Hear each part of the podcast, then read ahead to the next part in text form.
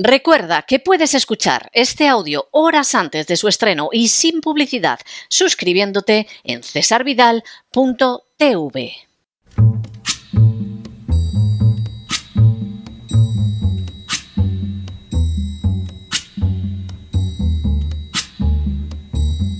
La voz con César Vidal, desde el exilio. When the night has come and the land is dark and the moon is the only light we'll see. No, I won't be afraid. Oh, I won't be afraid just as long as you stand, stand by me. Muy buenos días, muy buenas tardes, muy buenas noches y sobre todo muy bienvenidos a esta nueva singladura de la voz. Soy César Vidal, hoy es el miércoles 31 de enero de 2024 y me dirijo a los hispanoparlantes de ambos hemisferios, a los situados a uno y otro lado del Atlántico y del Pacífico y como siempre lo hago desde el exilio. Corría el año 49 después de Cristo, cuando un rabino judío escribía a sus discípulos situados en Galacia lo siguiente: Me planaste, Theos umicterizestai, jogarean speire anthropos, tuto kai cerisei. Lo que podría traducirse como no os dejéis engañar. A Dios no se le puede burlar, porque todo lo que siembre el hombre, eso es también lo que cosechará. Las palabras del rabino sin duda encerraban una gran verdad. Los hechos en la vida no se producen como fruto de un azar repentino. Por el contrario, obedecen a una concatenación de causas que finalmente, entrelazadas, producen unos resultados concretos. Respecto a estos, no cabe engañarse. Por más que uno piense que no existe una justicia superior a la humana y que se saldrá con la suya, se acaba imponiendo la dura realidad. Lo que se siembra es justo lo que se cosecha, y no puede ser de otra manera, porque nadie en su sano juicio podría pensar que sembrando patatas acabará recogiendo melones, o que sembrando el egoísmo y la irresponsabilidad recogerá algo mejor que frutos amargos. Por cierto, el rabino en cuestión se llamaba Pablo de Tarso. En las últimas horas hemos tenido nuevas noticias sobre el avance musulmán en la Unión Europea. Sin ánimo de ser exhaustivos, los hechos son los siguientes. Primero, el presidente turco Erdogan ha abierto una filial en Alemania para presentarse a las elecciones europeas que se celebrarán este mismo año. Segundo, el peso electoral de los turcos en Alemania es más que considerable si se tiene en cuenta que Berlín es la segunda ciudad con más turcos de todo el planeta, solo precedida por Estambul, la capital de Turquía.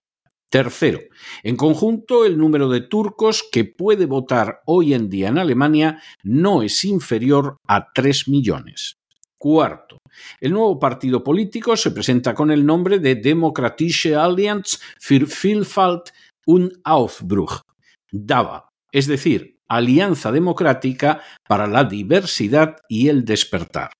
Quinto, la jugada política de Erdogan puede tener éxito ya que no existe un umbral mínimo de votos necesario para verse representado en el Parlamento Europeo. A decir verdad, con menos del 1% de los votos se puede ya conseguir un eurodiputado. Sexto, el nuevo partido cuenta entre sus principales representantes a conocidos miembros de las mayores asociaciones islámicas de Alemania.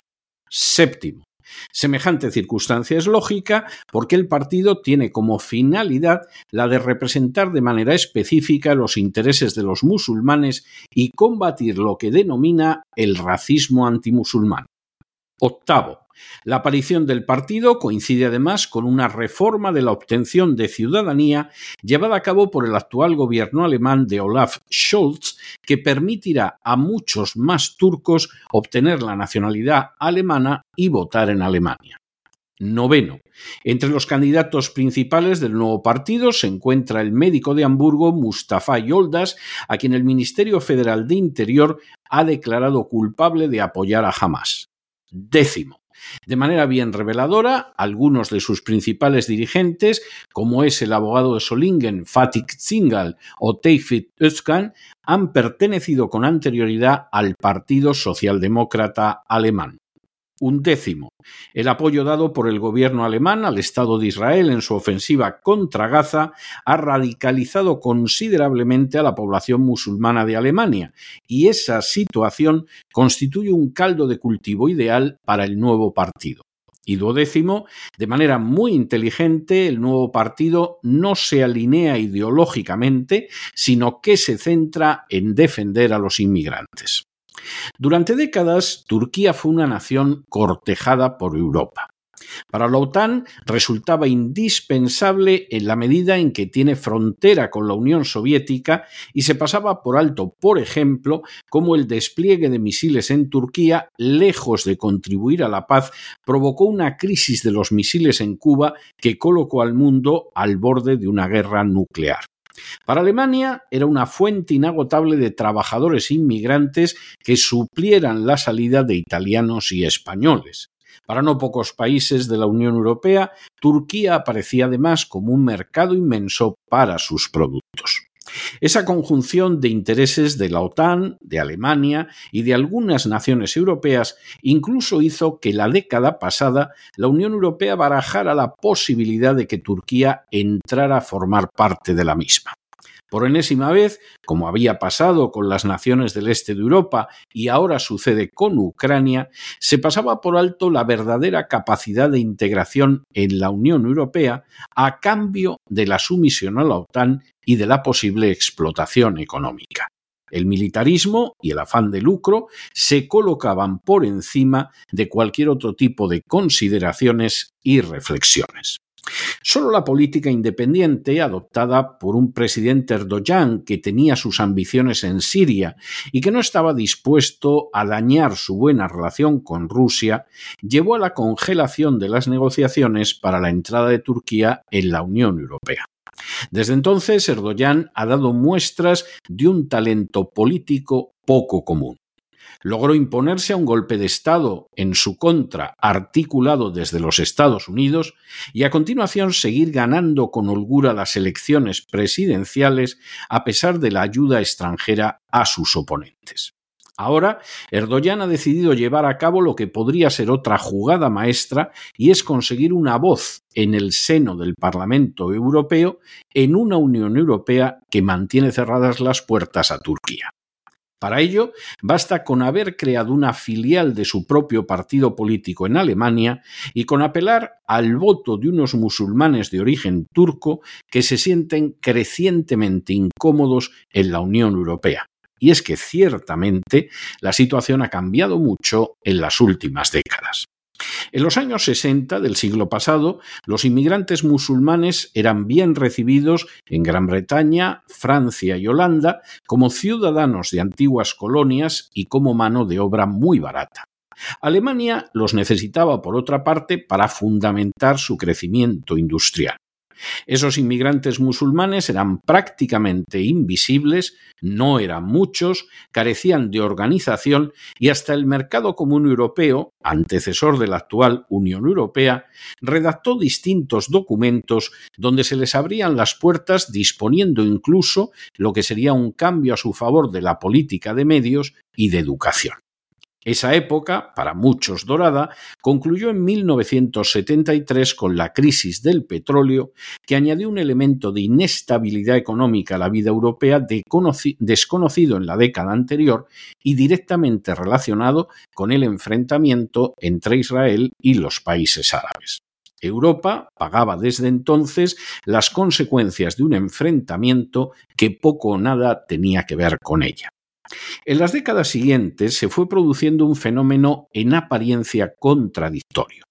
Por un lado, se enfatizaba de manera creciente el peligro islámico que se habría manifestado en atentados como los de Madrid o Londres, y por otro lado se incrementaba la inmigración islámica, favoreciendo especialmente a los musulmanes de naciones miembros de la OTAN como Turquía o aliadas de la OTAN como Marruecos. En realidad, no era tanto el Islam lo que se consideraba peligroso, sino que ese Islam no estuviera alineado con la OTAN. Ya en este siglo, y en medio de esa desconfianza creciente hacia los musulmanes, a Europa fueron llegando más oleadas que procedían de los conflictos provocados por Estados Unidos y la OTAN, como las guerras de Irak, Afganistán, Siria o Libia. Una vez más, se abría la puerta a gente que procedía del ámbito cultural al que se agredía y satanizaba. Y de nuevo, la contradicción era palpable. Si el Islam era tan peligroso, ¿por qué se abrían las puertas a millones de sus fieles? Todo ello tenía lugar además con el añadido de una Turquía cortejada para que entrara de forma absolutamente disparatada en el seno de la Unión Europea. El incremento de la inmigración islámica se tradujo ya no solo en la explotación pacífica de una mano de obra barata, como en los años 60, sino también en consecuencias muy negativas para las poblaciones europeas, como el aumento de la delincuencia y de la inseguridad, la aparición de células terroristas, el establecimiento de zonas en las que era imposible entrar a los ciudadanos del país, el deterioro de los servicios sociales e incluso la exigencia de la aplicación de la ley islámica en distintas zonas del país. Lo que habían sido unos pocos miles fáciles de controlar se transformaron literalmente en millones. Así, por ejemplo, una España en la que prácticamente no había existido nunca una inmigración musulmana pasó a tener más de dos millones de inmigrantes musulmanes, de los que un millón se encuentra afincado en Cataluña. Que esa trayectoria sería aprovechada por la izquierda para ganar votantes en una sociedad sin proletariado era algo obvio y explica, siquiera en parte, el interés por atraer esa inmigración. Sin embargo, era solo cuestión de tiempo que esa inmigración islámica adquiriera conciencia de su particularidad y que pretendiera capitalizar su pujante crecimiento económico. A día de hoy, y a pesar de que Estados Unidos está separado de las naciones musulmanas por un océano, el número de votantes musulmanes puede impedir la reelección de un presidente Biden que ha decidido respaldar la matanza que el Estado de Israel está perpetrando en Gaza. A día de hoy, la permanencia de Pedro Sánchez en la Moncloa ha debido no poco a un control casi absoluto del creciente voto musulmán. A día de hoy, Turquía puede aspirar a tener una voz en el Parlamento Europeo a pesar de que no es miembro de la Unión Europea a día de hoy, puede esperarse un fenómeno semejante en favor de un Marruecos al que se le tolera exportar sus productos agrícolas a la Unión Europea en condiciones de competencia desleal que perjudican gravemente a las naciones de esa Unión Europea y al que también se le tolera que haya mantenido invadido el Sáhara desde 1975 y a día de hoy, entre las entidades que más insisten en facilitar la inmigración islámica en Europa, se encuentran organizaciones judías e israelíes como la Fundación Paideya, dirigida por Barbara Lerner Specter, que encuentra ideal que se asienten en Europa precisamente poblaciones a las que se pretende expulsar de los territorios ocupados por Israel. Se puede pensar que Europa ha enloquecido y puede que haya parte de verdad en esa afirmación. Pero más clara que esa hipótesis es la de que solo se está cosechando lo que antes se sembró. El nihilismo ético que caracteriza a las élites occidentales desde hace décadas buscó sobre todo ampliar las fronteras de la OTAN y disponer de mano de obra barata y no pensó al menos en el caso de los europeos, en las consecuencias de esos actos como la fractura social creciente en sus sociedades. Sin embargo, las consecuencias de lo sembrado son obvias. Durante décadas se sembró pensando solo en la imposición armada, las ganancias obtenidas a cualquier costo y el desprecio hacia el futuro de la sociedad, y ahora comienzan a recogerse los frutos. Por supuesto, ayudar a las naciones islámicas para que se desarrollaran y no tuvieran que catapultar a millones de sus hijos hacia Occidente en busca de la supervivencia, o tener unas leyes de inmigración que impidieran ese asalto masivo, nunca estuvo en la agenda, aunque sí estuvo provocar terribles guerras en su territorio que permitieran saquear sus recursos naturales con más facilidad. Así, la inmigración islámica ha crecido de manera exponencial en el presente siglo. Los partidos políticos, como sucede con el actual gobierno alemán, la cortejan y facilitan sin pensar en lo que será el día de mañana en sus países. Y paso a paso se va produciendo una sustitución demográfica que permitirá que Europa al final se convierta en una masa amorfa fácilmente modelable y manipulable por los impulsores de la agenda globalista. La reacción frente al desastre que implicaría el final de la identidad occidental no es fácil, y es lógico preguntarse si el fenómeno será reversible o por el contrario solo cabe hacerlo más lento. No debería sorprender a nadie, porque al fin y a la postre, como dejó escrito hace casi dos mil años Pablo de Tarso, no es posible eludir a una justicia sobrehumana, y se acaba cosechando lo que previamente se sembró.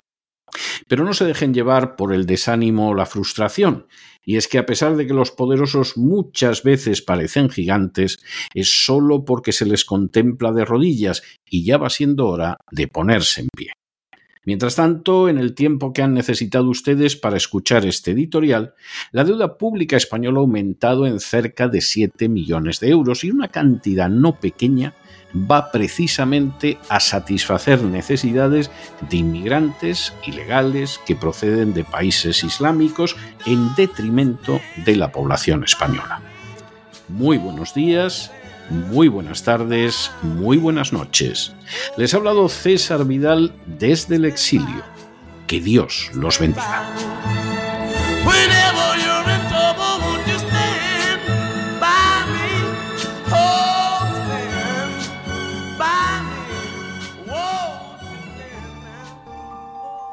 Esta sección está patrocinada por crowdfunding con el siguiente mensaje. Nuestro Señor Jesucristo, el único Dios verdadero, es misericordioso y nuestro Salvador.